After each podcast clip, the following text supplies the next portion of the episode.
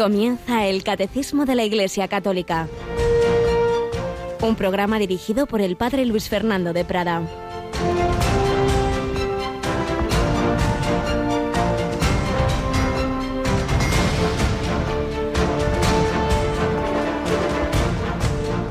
Alabados sean Jesús, María y José. Muy buenos días, muy querida familia de Radio María. Bueno, pues sabéis que en esta semana después de Navidad, antes de volver a nuestros números del catecismo sobre la liturgia tan interesantes, pues nos ha parecido bueno también comentar esta carta apostólica que escribió el Papa Francisco el 8 de diciembre pasado sobre San José, Patris Corde, con corazón de padre que nos ayuda, pues en este año dedicado especialmente a él, en este 150 aniversario de la proclamación de San José como patrono de la Iglesia Universal por el Beato Papa Pío IX, nos ayuda a conocerle, amarle y luego aprender de sus actitudes y virtudes, como estamos viendo, pues estas reflexiones que nos hace el Papa y que aquí estamos exponiendo. Pues vamos eh, ya por tercer y creo que último día a profundizar en esta carta y sobre todo pues a encomendarnos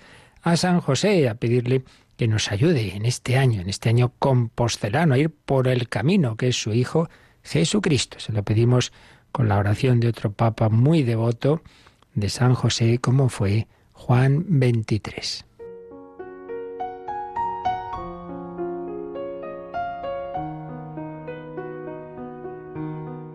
San José, guardián de Jesús y casto esposo de María, tú empleaste toda tu vida en el perfecto cumplimiento de tu deber. Tú mantuviste a la Sagrada Familia de Nazaret con el trabajo de tus manos. Protege bondadosamente a los que se vuelven confiadamente a ti. Tú conoces sus aspiraciones y esperanzas. Ellos se dirigen a ti porque saben que tú los comprendes y proteges.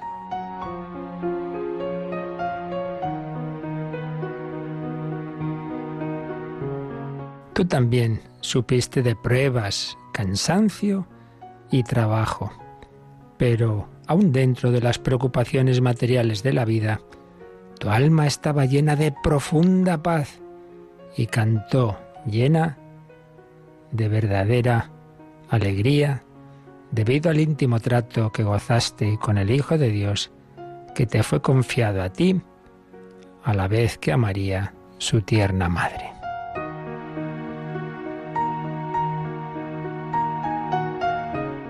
Pues le pedimos a San José que nos ayude a aprovechar estas reflexiones del Papa Francisco que por supuesto están basadas en toda la escritura, la tradición de la Iglesia y en otros papas, muy especialmente en la carta apostólica, también, o exhortación apostólica, para ser más exactos, que escribió eh, eh, San Juan Pablo II, la carta Redentoris Custos, el custodio del Redentor, que es, ya sabéis, también Redentoris Custos, el nombre de un programa de Radio María dedicado a San José las noches de domingo a lunes cada 15 días.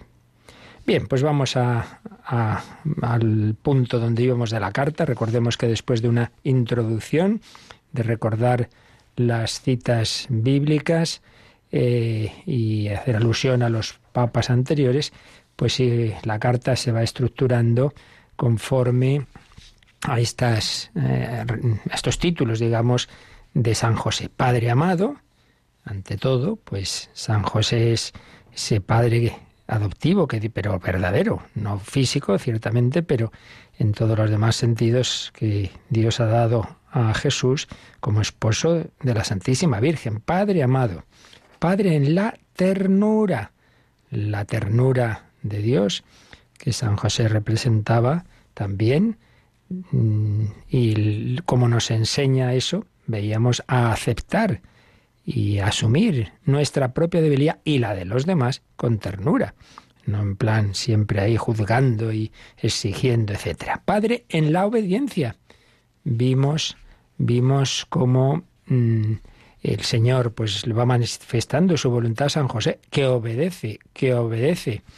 Y, que la manifestaba pues por dos caminos fundamentales. Uno extraordinario, los sueños. Recordamos cuatro sueños en los que Dios le manifiesta a través de un ángel a San José lo que tiene que hacer. Y luego camino ordinario, que es pues, a través de las circunstancias, de la providencia, como fue aquel censo del emperador Augusto, y la ley de Dios, claro, y la ley de, las leyes de Israel.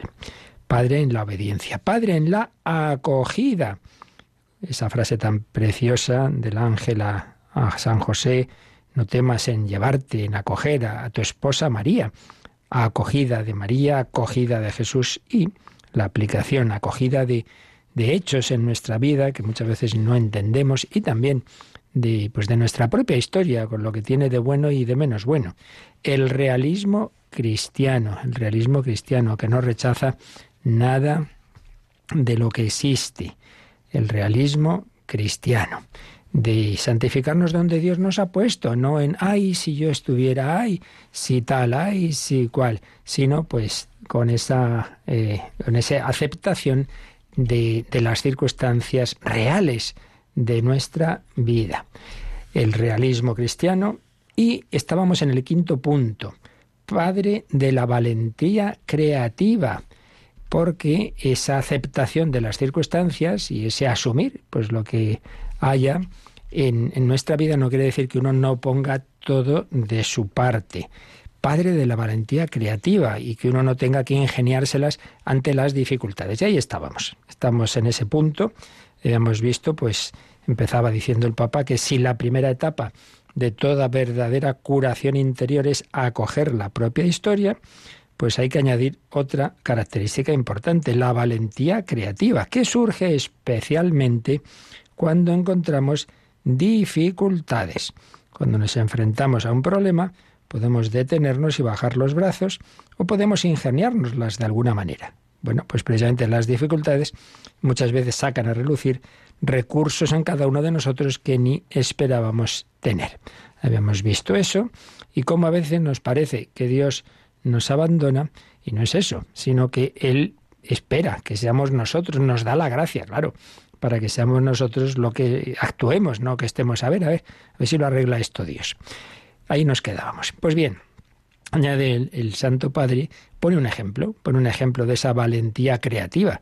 Y es esa escena curiosa de cuando Jesús está en una casa en Cafarnaúm, parece ser que es la casa de, de San Pedro, y pues estaba ahí enseñando y había muchísimas personas y entonces llegan eh, cuatro llevando a un paralítico y claro, no hay manera de entrar en la casa porque está ya hasta arriba y bueno, como eran casas con un, tejado muy endeble que, que, se ponía cada año, se solía renovar, etcétera, pues bueno, se subieron al tejado y abrieron por ahí un boquete y por ahí mm, bajaron al, al paralítico y entonces Jesús, dice el Papa, al ver la fe de, bueno, esto lo dice el Evangelio, al ver la fe de ellos, le dijo al paralítico, hombre, tus pecados quedan perdonados. Lo que ya añade el Papa es que Jesús reconoció esa fe creativa eh, con la que esos hombres le llevaron a su amigo enfermo, que no se puede por la puerta, no te preocupes, ya entraremos por el tejado, que no nos quedemos parados ante las dificultades. Sigue diciendo, y ahora ya aplicándolo a la Sagrada Familia, que el Evangelio no da ninguna información sobre ese tiempo en que María, José y el niño permanecieron en Egipto. Sin embargo, lo que es cierto es que habrán tenido necesidad de comer, de encontrar una casa, un trabajo. No hace falta mucha imaginación para llenar el silencio del Evangelio a este respecto. La Sagrada Familia tuvo que afrontar problemas concretos, como todas las demás familias, como muchos de nuestros hermanos y hermanas migrantes, que incluso hoy arriesgan sus vidas, forzados por las adversidades y el hambre.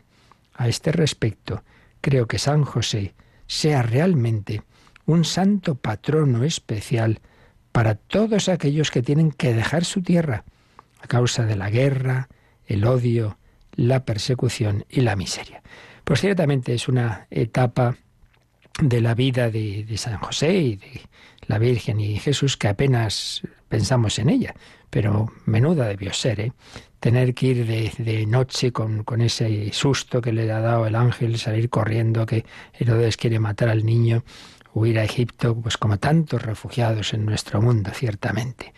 Y claro, llegar, lo que es llegar a un país desconocido, y sin nada, pues por eso dice el Papa que la Sagrada Familia tuvo que afrontar problemas concretos, como tantos hermanos y hermanas nuestras que hoy arriesgan incluso sus vidas, forzados por las adversidades y el hambre. Pensemos en esa Sagrada Familia y pensemos pues como San José, pues claro, no se quedaría ahí parado, sino que igual que cuando llegó a Belén y no había eh, sitio en la posada, pues eh, bueno, pues busquemos algo. Y organizó lo que pudo el establo y lo limpiaría. Pues esa es su creatividad, no quedarnos ahí parados. Pues cómo se movería en Egipto también. Dice el Papa, recuerda como al final de cada relato en el que José es el protagonista, el Evangelio señala que él se levantó, tomó al niño y a su madre e hizo lo que Dios le había mandado. De hecho, Jesús y María, su madre, son el tesoro más preciado de nuestra fe. Qué bella expresión, el tesoro más preciado de nuestra fe. Es una expresión antigua que aparece en la liturgia de, San José antigua y que ha sido citada por, por varios papas. Entonces, como San José, pues en todas las circunstancias y sobre todo en esas difíciles, en cuanto oye el mensaje del Señor a través del ángel, el Señor se levanta y hace lo que tiene que hacer porque hay que salvar a, a María y a Jesús. Y eso también tiene una aplicación para nosotros. Eh, luchamos por salvar nuestra fe y la de nuestros hijos y familiares y amigos, hacemos todo lo posible y si hay que irse a otro sitio se va. Ese de familias se han cambiado de, de lugar de residencia por poder llevar a sus hijos a un determinado colegio de mayor garantía en, la formación católica, por ejemplo y, o personas que han dejado un trabajo que les iba bien económicamente, pero que no estaban a gusto con su conciencia. Saber también, pues valorar y, guardar ante todo el tesoro, el tesoro que es Cristo. Sigue diciendo la carta Patris Corde, en el plan de salvación no se puede separar al hijo de la madre, de aquella que avanzó en la peregrinación de la fe y mantuvo fielmente su unión con su hijo hasta la cruz. Es una famosa expresión de la Lumen Gentium del Concilio Vaticano II. María avanzó en la peregrinación de la fe. Esto lo desarrolló también San Juan Pablo II en su encíclica sobre la Virgen Redentoris Mater. María vive de fe. María eh, no, tiene eh, todas las cosas clarísimas ahí por una iluminación. No, no, la mayor parte de su vida, pues como nosotros, tiene que vivirla en la fe y va unida a su Hijo Jesús y San José a María y a Jesús. Y de nuevo aplicación. Debemos preguntarnos siempre si estamos protegiendo con todas nuestras fuerzas a Jesús y María, que están misteriosamente confiados a nuestra responsabilidad, a nuestro cuidado, a nuestra custodia. El Hijo del Todopoderoso viene al mundo asumiendo una condición de gran debilidad. Necesita de José para ser defendido, protegido, cuidado, criado. Dios confía en este hombre, en San José, del mismo modo que lo hace María, que encuentra en José no sólo al que quiere salvar su vida, sino al que siempre velará por ella y por el niño. Dios sí nos confía unos al cuidado de los otros. Esto es evidente especialmente en, los niños pequeños, claro, que están confiados a la providencia, podemos decir, de sus padres, pero no solo. Dios quiere que nos cuidemos mutuamente, mutuamente. Pues bien, mm, la Virgen María confiaba en San José, el cual velaría siempre por ella y por el niño. Ahora bien, si San José cuidaba de Jesús y Jesús se prolonga en la iglesia, pues entonces sigue diciendo el Papa, San José no puede dejar de ser el custodio de la iglesia, porque la Iglesia es la extensión del cuerpo de Cristo en la historia y al mismo tiempo en la maternidad de la Iglesia se manifiesta la maternidad de María. Es una reflexión o una cita del catecismo. José, a la vez que continúa protegiendo a la Iglesia, sigue amparando al niño y a su madre. Y también nosotros, amando a la Iglesia, continuamos amando al niño y a su madre, claro. Si la Iglesia, repito, es el cuerpo místico de Cristo, pues lo que le dijo Jesús a Saulo perseguidor, Saulo, Saulo, ¿por qué me persigues? ¿O yo a ti? Sí, porque al perseguir a los cristianos, a la Iglesia estás persiguiendo a Cristo. Por eso sigue añadiendo el Papa Francisco que este niño, este niño Jesús, es el que luego, ya de mayor claro, dirá, os aseguro que siempre que vosotros lo hicisteis con uno de estos mis hermanos más pequeños, conmigo lo hicisteis. Mateo 25, 40. Cuando tú ves esa persona necesitada, pobre, enferma, que está perseguida, etcétera, pues piensa que en él está Jesús, como le dijo Jesús a Saulo. Así cada persona necesitada, cada pobre, cada persona que sufre, cada moribundo, cada extranjero, cada prisionero, cada enfermo son el niño, entre comillas, que José sigue custodiando. José custodia a Jesús en todas esas personas necesitadas. Por eso se invoca a San José como protector de los indigentes, los necesitados, los exiliados, los afligidos, los pobres, los moribundos. el más pobre es el que ya está perdiendo su vida, el moribundo, y siempre se ha invocado especialmente a San José, de otras cosas, porque todo hace pensar, que murió joven entre María y Jesús. Pues qué mejor muerte con María y con Jesús. Por eso invocamos a San José, que nos ayude a tener una santa y cristiana muerte. Y es por lo mismo que la Iglesia no puede dejar de amar a los más pequeños porque Jesús ha puesto en ellos su preferencia, se identifica personalmente con ellos.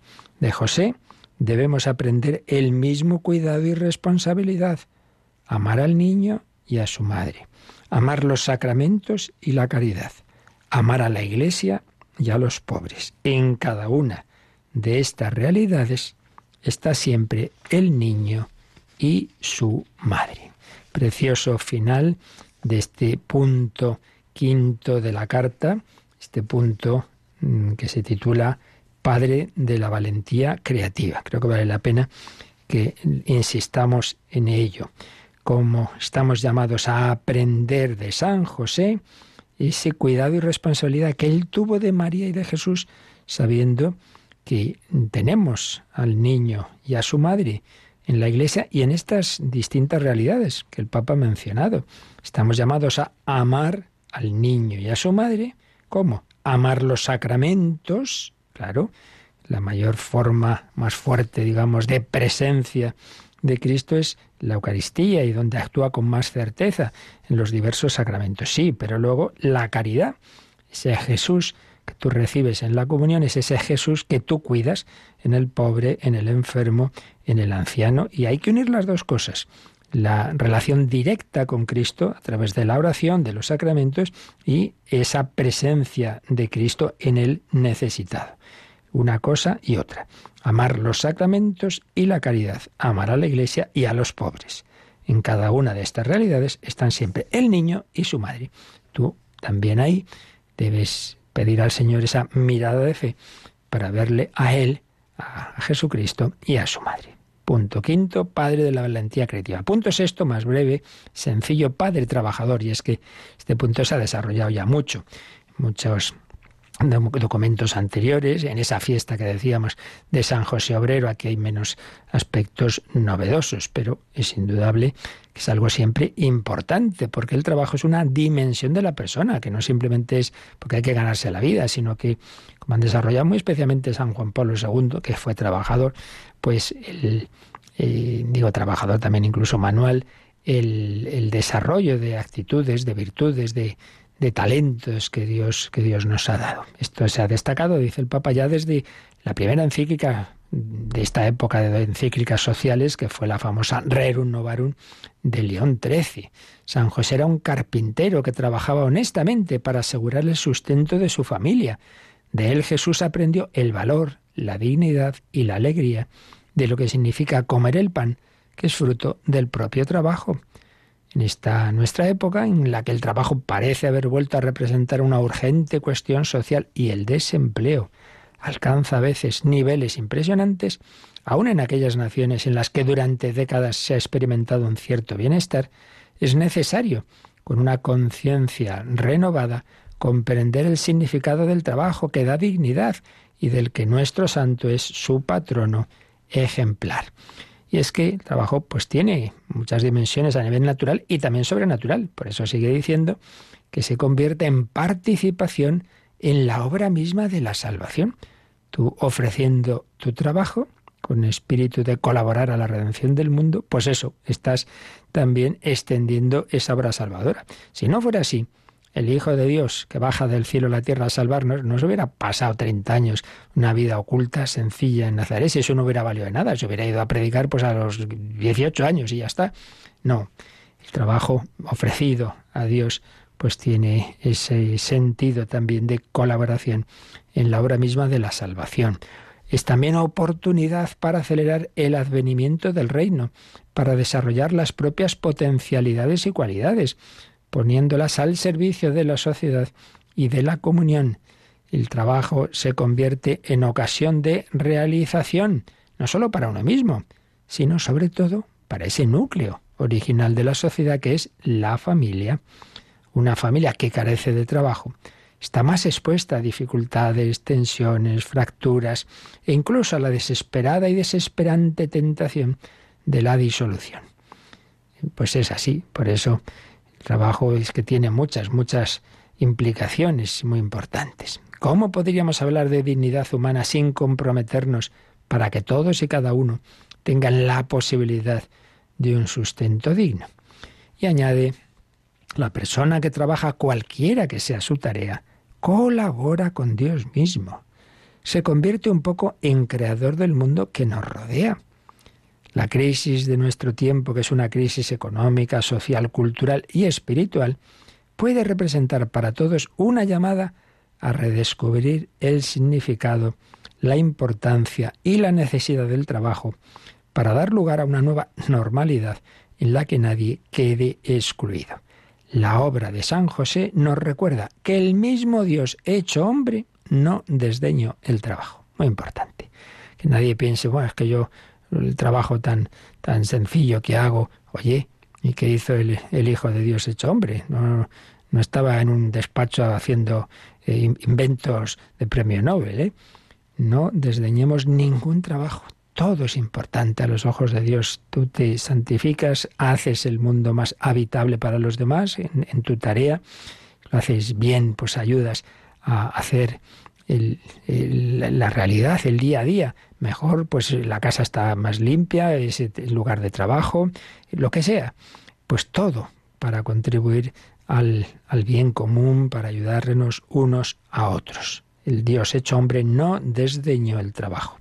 La pérdida de trabajo que afecta a tantos hermanos y hermanas, que ha aumentado en los últimos tiempos debido a la pandemia, debe ser una llamada a revisar nuestras prioridades Imploremos a San José Obrero para que encontremos caminos que nos lleven a decir ningún joven, ninguna persona, ninguna familia sin trabajo. Así pues, otra dimensión del, del, trabajo, de perdón, de la figura de San José, que es el trabajo. Padre trabajador. Bueno, pues vamos eh, a tener un momento de reflexión, de oración. Eh, escuchamos alguna canción sobre San José que nos ayude pues a eso, a tener eh, un momento orante y pedirle y pedirle a él que nos ayude a vivir estas dimensiones, que cuidemos de Jesús como él lo cuidó y que sean del tipo que sea nuestro trabajo, o por supuesto, aunque no sea un trabajo también que siempre es deseable, remunerado, pero que no nos quedemos nunca parados. También existen voluntariados para ayudar al, mundo a ir avanzando para ayudar a los más necesitados.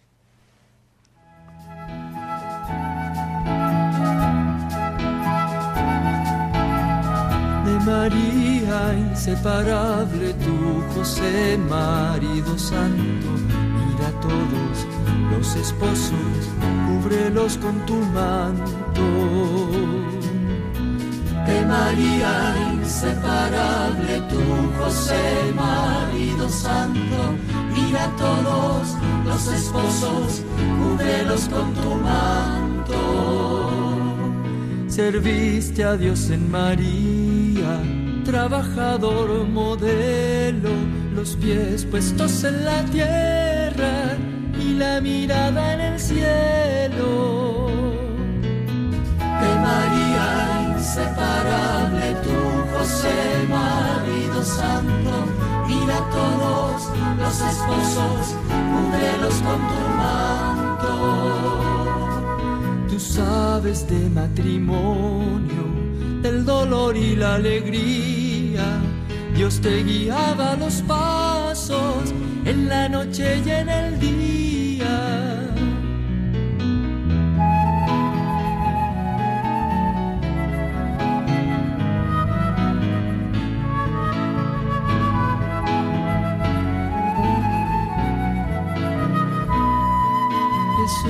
estuvo a tu lado, fue por ti siempre adorado, hiciste tuya su vida, día a día más amado. De María inseparable, tu José, marido santo, mira a todos los esposos, cúbrelos con tu manto por eso Dios nos enseña, marido, ponte de pie, mira tu máximo ejemplo, el esposo San José. El esposo San José, San José, Padre de nuestro Señor Jesucristo, esposo de la Santísima Virgen María al ser custodio de Jesús y de María, es custodio del cuerpo místico de Cristo, por eso patrono de la Iglesia Universal, que a lo largo de la peregrinación de su vida de fe, pues fue creciendo en todas estas virtudes, se fue santificando y en la tradición de la Iglesia aparece después de la Santísima Virgen María como el mayor santo, en una vida muy sencilla. No fue mártir, no, no fue misionero, no, no sabemos ni una sola palabra suya, pero hizo lo que tenía que hacer en cada momento. Esa expresión que aparece en el Divino Impaciente de José María Pemán sobre San Francisco Javier y que le dice San Ignacio a Javier, la virtud más eminente es hacer sencillamente lo que tenemos que hacer. Pues es así, que nadie piense, mi trabajo vaya cosa tan, tan pobre, tan... Que no, hombre, que no, que no hay ningún trabajo que no sea muy digno y muy santificador y de ayuda a los demás. Padre trabajador, Padre de la valentía creativa ante las dificultades, no te quedes parado, pero siempre desde la fe y la confianza en que hay una providencia de Dios. Padre, por tanto, de la acogida, acogida de las circunstancias, acogida de las personas, acogida de sus y mis debilidades. Claro que sí. Padre de la obediencia, porque Dios nos habla, Dios nos habla, puede hacerlo de manera extraordinaria por inspiraciones puede hacerlo de manera ordinaria, a través, por supuesto, de la ley de Dios, de la Iglesia, de las autoridades legítimas y también, pues ya digo, de, una manera ya más eh, especial a cada uno de nosotros, aparte de, de, consolaciones, desolaciones que Dios pueda darnos y de las circunstancias de la providencia, que Dios habla también a través pues, de los acontecimientos de la vida. Padre en la ternura, tener esa ternura y esa misericordia, pues con todas las debilidades que tenemos todos, empezando por uno mismo. Ten paciencia contigo mismo. Recordemos, os decía el otro día, ese principio tan sabio, ni hacer la paz con las faltas, ni perder la paz por ellas. No hacer la paz con las faltas, no digas soy así, ya está, pero tampoco te desanimes cada vez que caigas en ese vicio que una y otra vez, en, esa, en ese enfado, lo que sea. Y Padre amado. Bien, pues nos queda ya solamente el último punto de esta carta y la conclusión. Y el último punto se titula Padre en la sombra. Padre en la sombra. Y es curioso que el Papa comienza este, este punto haciendo alusión a un, famoso libro de un escritor polaco, Jan Dobrazinski, o como se diga, es un apellido polaco. El, libro se titula La sombra del Padre y es sobre San José. Es una especie de, novela eh, sobre la vida de San José.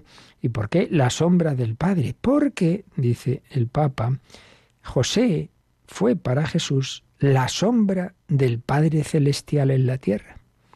No nos olvidemos, ¿no? Jesús es Hijo eterno de Dios, Dios de Dios, luz de luz, pero es verdadero hombre.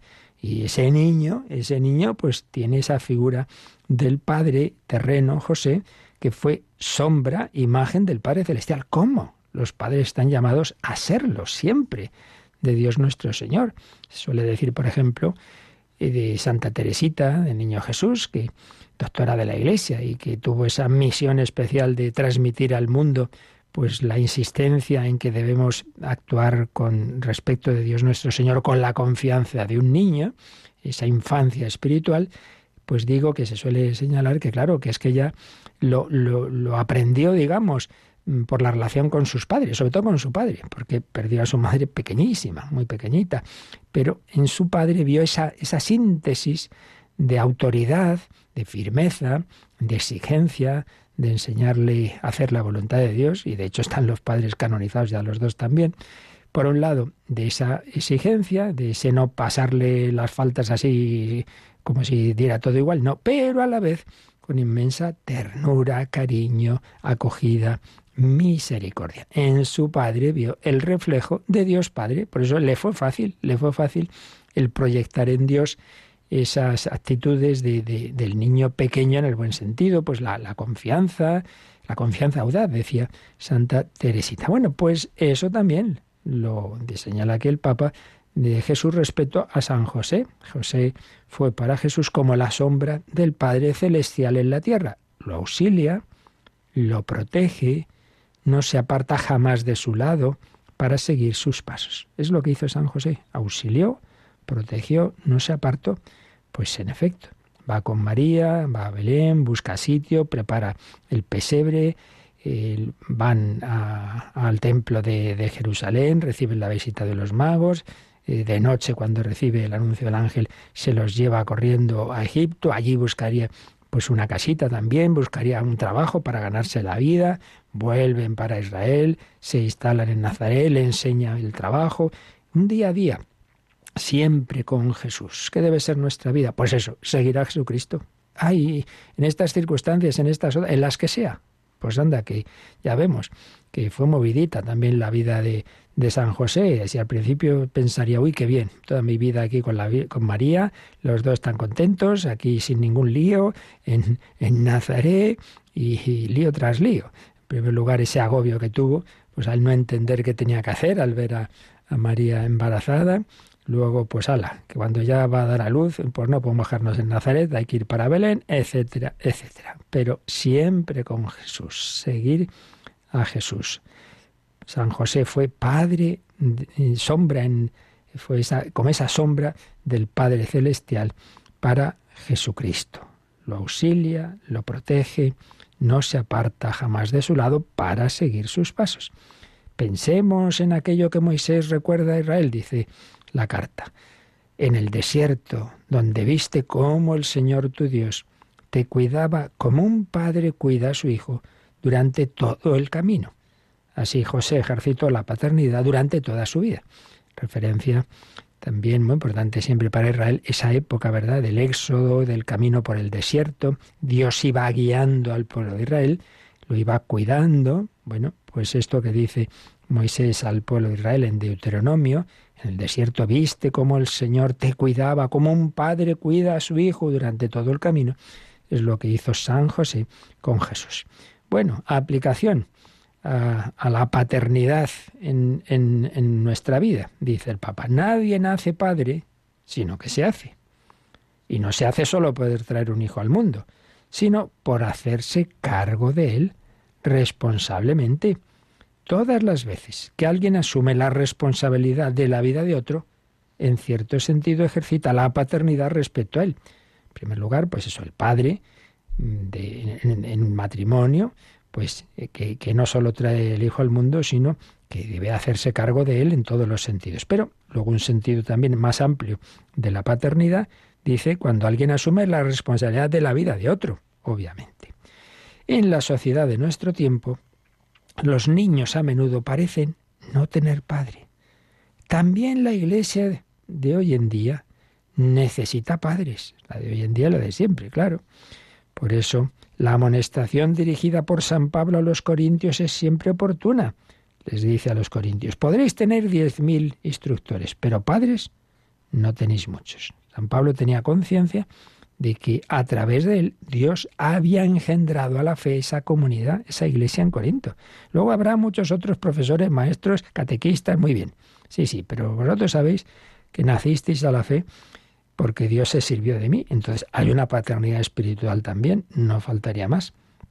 Por eso sigue diciendo el Papa, cada sacerdote u obispo debería poder decir como el apóstol, fui yo quien os engendré para Cristo al anunciaros el Evangelio. Claro, el Señor se sirve de, de esa paternidad del sacerdote, del obispo o de otro cristiano para que nazca la vida de fe o crezca en otra persona. Por eso es normal que digamos al, sacerdote le llamemos padre, etcétera. Ah, sí, pero padre no hay más que uno, que es el del cielo. Ya lo dice Jesús, sí, claro. Pero también esa paternidad se participa, porque por esa regla de tres tampoco podríamos llamar padres a, los a nuestros padres en, en la familia. Lo que quiere decir ahí el Señor es que no es una paternidad, digamos, autónoma, como si yo fuera la fuente de tu vida. No, no, yo soy una pequeña participación del Padre celestial. Y por eso dice también San Pablo en otra carta que del Padre toma nombre toda paternidad en el cielo y en la tierra, del Padre celestial. Pero es necesaria, es necesaria esa sombra, esa, esa presencialización humana de la paternidad divina, ante todo, por supuesto, para los niños, qué importante es esa figura de los padres, que como decíamos de Santa Teresita, por un lado muestren lo que hay que hacer, muestren lo bueno, lo verdadero, lo que está bien y lo que está mal, pero a la vez con paciencia, con cariño, con misericordia, porque pues eso, todos somos débiles. Y lo mismo, pues para el sacerdote, para el obispo, para el catequista, madre mía, pobres catequistas tantas veces luchando ahí con niños, no digamos adolescentes, y muchas veces dan las ganas de tirar la toalla. Dos años aquí explicándoles, tres años, acabo, pregunto la oración más básica, nada, no se acuerdan. Paciencia, no se acordarán de la oración, pero seguro que se acordarán de tu paciencia, de, de tu amor con ellos. Lo principal es eso, transmitirles ese amor de Cristo y llevarles a Jesús presente en la iglesia. Y también dice San Pablo otra expresión profundamente, ya no solo paternal, sino maternal a los Gálatas. Lo anterior era a los Corintios, pero a los Gálatas les dice, hijos míos, por quienes de nuevo sufro dolores de parto, hasta que Cristo esté formado en vosotros. Fijaos qué, qué preciosidad, ¿no? Como San Pablo pues experimenta respecto a esos cristianos de, Galacia, que, que, el Señor le ha dado pues un poco como esa no paternidad, sino incluso maternidad, porque sufro dolores de parto para daros salud, para que realmente Cristo se acabe de formar en vosotros. Yo, soy parte de, esa participación, entro ahí en la mediación que Dios ha querido, en mi debilidad respecto de vosotros. Y sigue explicando el Papa. Ser padre significa introducir al niño en la experiencia de la vida, en la realidad. Claro, no simplemente sale, aquí estás, te doy de comer. No, no. Irle enseñando, irle introduciendo en la realidad. No es una cosa ideológica, eh, no, no, es la realidad. Pero no para retenerlo, no para encarcelarlo, no para poseerlo, sino para hacerlo capaz de elegir, de ser libre, de salir. Quizás por esta razón, quizás por esta razón, la tradición también le ha puesto a José, junto al apelativo de padre, el de castísimo. Padre castísimo, esposo castísimo. No es una indicación meramente afectiva, sino la síntesis de una actitud que expresa lo contrario a poseer. La castidad está en ser libres del afán de poseer en todos los ámbitos de la vida. Fijaos que interesante, ¿no? Pues ver la castidad en unión con esa libertad, con ese no pretender poseer a otra persona. Ya no simplemente es no hacer determinados actos concretos, sino puede haber una falta de castidad interior, espiritual, en este sentido de posesión. Solo cuando el amor es casto es un verdadero amor. El amor que quiere poseer al final se vuelve peligroso, aprisiona, sofoca, hace infeliz. Bueno, esto llega al extremo de esas cosas horribles que a veces ocurren. Este mató a su pareja porque decía, tú eres mía y, y, entonces como era mía la maté. Ya, vaya amor, madre mía. El amor que quiere poseer se vuelve peligroso, peligroso, aprisiona, sofoca, hace infeliz. Pero ojo, que sin llegar a esas barbaridades, esto ocurre pues cuando unos padres le dicen al hijo cuál tiene que ser su carrera, cuál y no digamos cuando se oponen a una vocación, no, no, de ninguna manera vas a ser tú sacerdote, religiosa, qué horror, no sé qué. Pues ahí vemos, ¿no? eso bajo capa de, de amor aprisiona, sofoca, hace infeliz, hace infeliz. Dios mismo amó al hombre con amor casto, dejándolo libre, incluso para equivocarse y ponerse en contra suya padre del hijo pródigo no echó un candado en la puerta.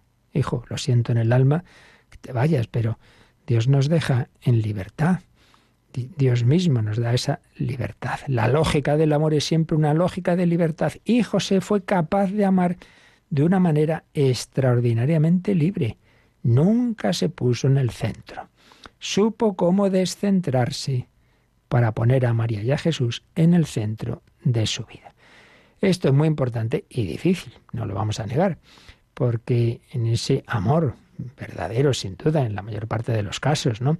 de los padres terrenos y en la familia, en el matrimonio, pero también de los padres espirituales, pues de profesores, de catequistas, pues muchas veces sí, sí, uno lo hace con todo amor y, y por el bien del otro, pero pero siempre cómo nos cuesta no buscar también una correspondencia y de alguna manera, bueno, pues uno ahí saca también un poquito de, una contrapartida porque este me ha agradecido, me quiere mucho y tal.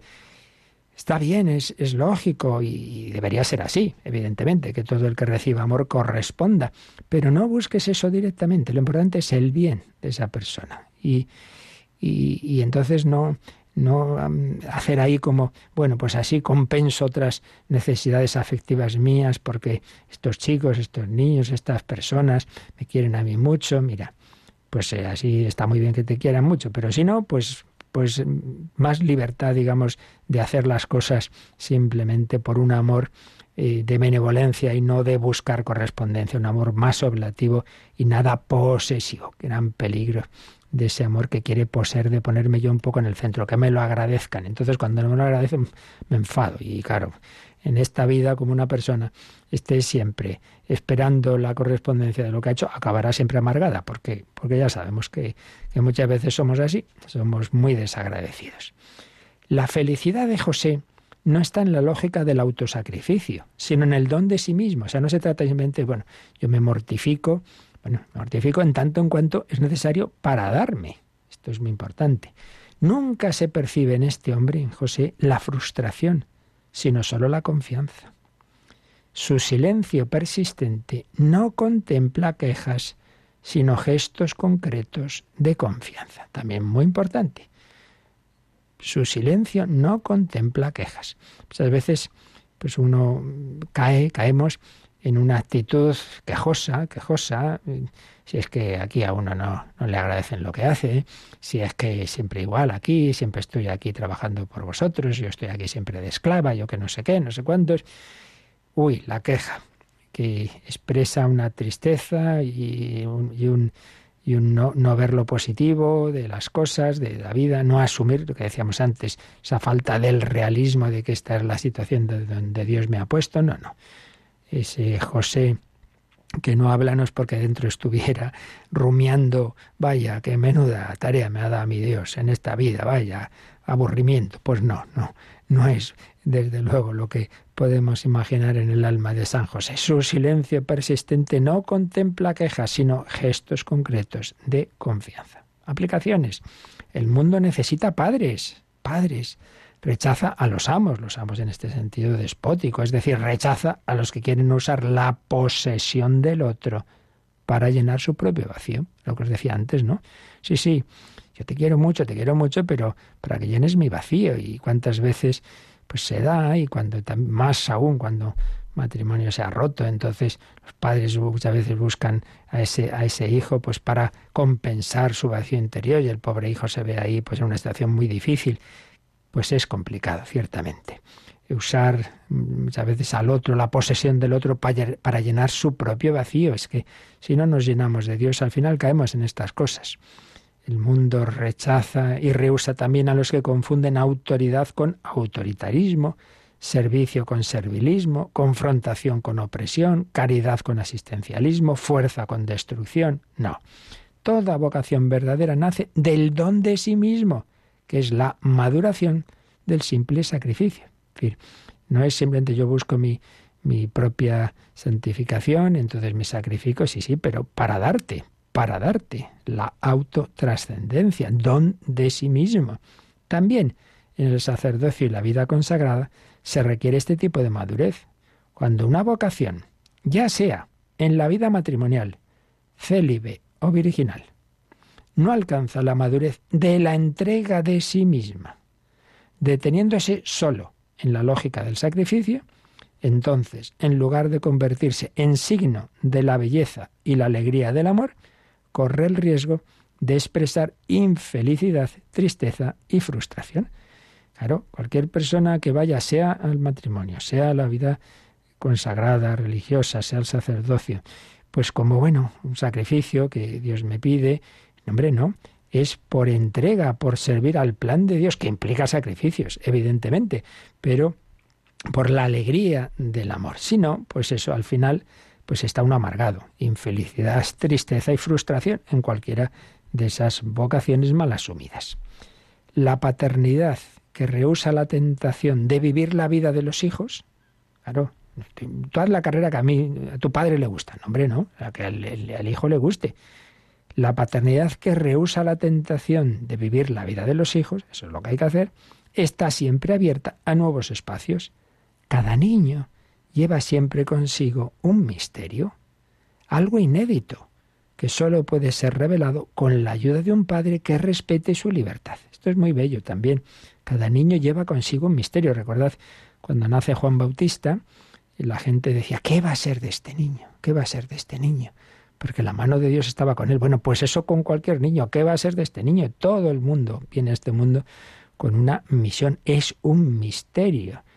La vida de los animales pues es toda bastante parecida, pero cada persona humana es un misterio. Puede ser un santo, puede cambiar el mundo para bien o puede ser un desastre que organice una guerra mundial y vaya usted a saber qué más. Misterio de nuestra libertad. Cada niño lleva siempre consigo un misterio, algo inédito. Algo no será en el mundo si tú no lo haces. Es algo para ti, algo inédito que solo puede ser revelado con la ayuda de un padre que respete su libertad. Sí, hay que guiarle, hay que introducirle en la realidad, decíamos antes, hay que mostrarle lo que está bien y lo que está mal, pero sin sofocar. Un padre que es consciente de que completa su acción educativa y de que vive plenamente su paternidad, solo cuando se ha hecho inútil, y pone comillas en inútil, es decir, que la idea no es que cada vez este hijo dependa más de mí, no, hombre, no, sino que cada vez sea más capaz de ir funcionando solo. Pues claro, normal, hay que irse retirando, pues como pasa también en, el nivel espiritual, pues hay que ir enseñando a la persona los primeros pasos de la vida espiritual, pero cada vez el ideal es que no tenga que llamarme cada tres días a preguntarme qué tengo que hacer, sino que vaya aprendiendo por sí mismo. Entonces, un padre que es consciente de que completa su acción educativa y de que vive plenamente su paternidad solo cuando se ha hecho inútil, cuando ve que el hijo ha logrado ser autónomo y camina solo por los senderos de la vida, cuando se pone en la situación de José, que siempre supo que el niño no era suyo, sino que simplemente había sido confiado a su cuidado. Ese es el, el ideal de la paternidad. Después de eso, eh, de todo, eso es lo que Jesús sugiere cuando dice, no llaméis Padre a ninguno de, vosotros en la tierra, pues uno solo es el Padre, el del cielo, lo que antes decíamos. Nuestra paternidad nunca es la referencia absoluta. No, no, para nada. Es una, un signo, un signo del verdadero Padre al que hay que llevar. A ese sí hay que hacerle caso siempre. Pero nosotros tenemos que ir desapareciendo como Juan Bautista. Es preciso que Él crezca y yo mengüe. Siempre que nos encontremos en la condición de ejercer la paternidad, debemos recordar que nunca es un ejercicio de posesión, sino un signo que nos evoca una paternidad superior. En cierto sentido, todos nos encontramos en la condición de José, sombra del único Padre Celestial, que hace salir el sol sobre malos y buenos y manda la lluvia sobre justos e injustos, y sombra que sigue al Hijo. Recordemos que toda esta reflexión que acabamos de hacer de la paternidad estaba bajo ese título de la sombra del Padre, esa sombra del Padre eh, que es como se titula ese libro sobre San José, la sombra del Padre, de Dobrazinski, y con el cual el Papa ha tomado este título del punto séptimo, Padre en la sombra. Pues me parece muy bella esta idea, ¿no? Que, que todos, pues, tenemos que ser como San José, sombra del único Padre Celestial. No, tú no eres el sol, ¿eh? Tú eres solo la sombra. Y una sombra que sigue al Hijo sigue a Jesucristo y ayuda a seguirle. Bueno, pues antes de terminar, una canción en la que aparecen niños, una canción del grupo Betsaida a San José, vamos a oír un poquito de ella al menos, para ya leer las últimas frases de esta carta Patris Corde, canción a José, con esos niños que, que les enseñemos a mirar siempre al Padre Celestial.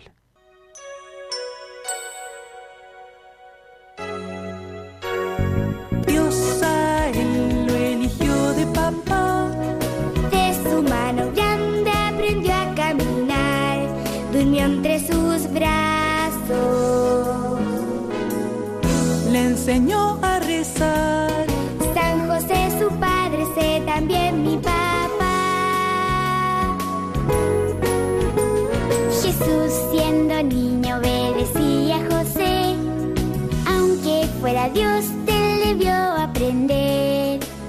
desde el cielo, Dios concede a José todo lo que pide, pídele tú a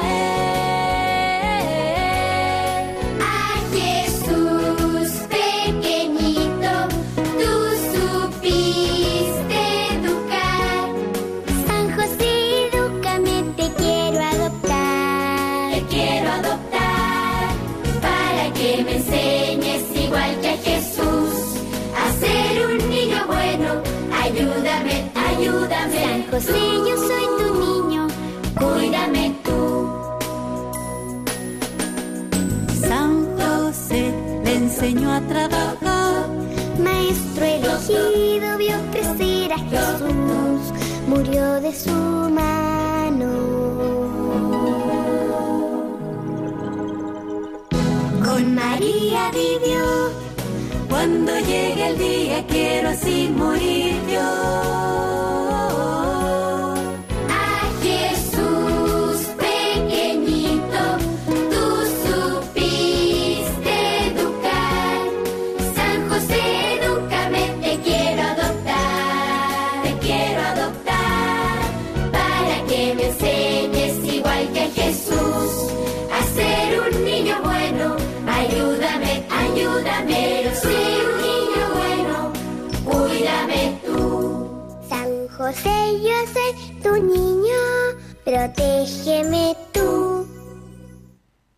Así debemos vivir mirando hacia el cielo, al Padre Celestial, pero también el Padre Celestial nos da esos reflejos, esas sombras, como fue San José para el propio Jesucristo, Hijo eterno de Dios. Bueno, pues termina esta carta que estamos comentando del Papa Francisco sobre San José Patris Corde, después de estos puntos, de este último, de, de Padre en la sombra, pues recordando esa frase del ángel a José Mateo 2.13, levántate, toma contigo al niño y a su madre. Levántate, toma contigo al niño y a su madre. Nos lo dice Dios a cada uno de nosotros. Lleva en tu corazón a Jesús y a María.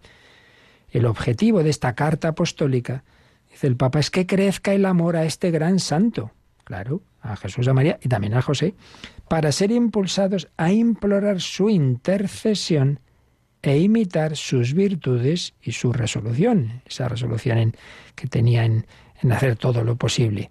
Los santos son fundamentalmente tienen estas dos misiones, que imploremos su intercesión y que imitemos sus virtudes. La misión específica de los santos no es solo conceder milagros y gracias. Ah, este es un santo muy milagrero, hombre, no seamos así tan interesados, sino la de interceder por nosotros ante Dios, como hicieron Abraham y Moisés, como hace Jesús, único mediador, que es nuestro abogado ante el Padre, y que vive eternamente para interceder por nosotros. Los santos ayudan a todos los fieles a la plenitud de la vida cristiana y a la perfección de la caridad, esa expresión de la Lumen Gentium del Vaticano II, de que todos estamos llamados a la santidad. Su vida, la vida de los santos, es una prueba concreta de que es posible vivir el Evangelio. Aprended de mí que soy manso y humilde de corazón, dijo Jesús. Y los santos, a su vez, son ejemplos a imitar. Por eso San Pablo dice en la primera a los Corintios, vivid como imitadores míos, como yo lo soy de Cristo. San José lo dijo a través de su elocuente silencio. José no dijo nada, pero su silencio es elocuente. Ante el ejemplo de tantos santos y santas, San Agustín se preguntó, ¿no podrás tú lo que estos y estas? Pues buena pregunta para cada uno de nosotros al acabar estas tres reflexiones que hemos hecho sobre esta carta. ¿No podrás tú lo que estos y estas? Y San Agustín llegó así a su conversión definitiva exclamando, tarde te amé, belleza tan antigua y tan nueva, tarde te amé, se convirtió. No queda más que implorar a San José la gracia de las gracias, nuestra conversión. Pues vamos a acabar con esta oración con la que el Papa Francisco culmina esta carta sobre San José. Nos encomendamos a él.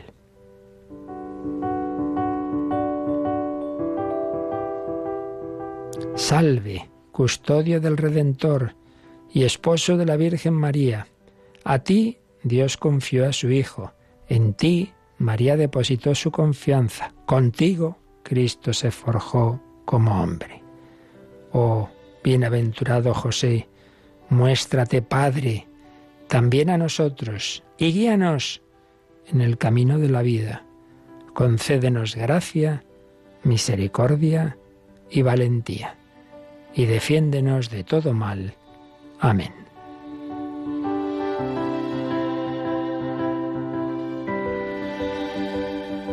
Y la bendición de Dios Todopoderoso, Padre, Hijo y Espíritu Santo, descienda sobre vosotros y os acompañe siempre. Amén.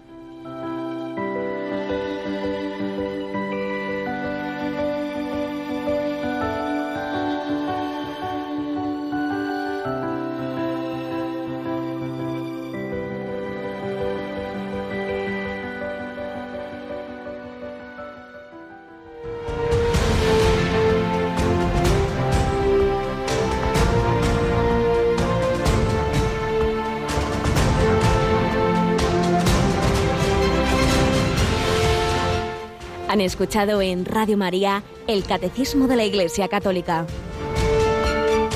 Un programa dirigido por el Padre Luis Fernando de Prada.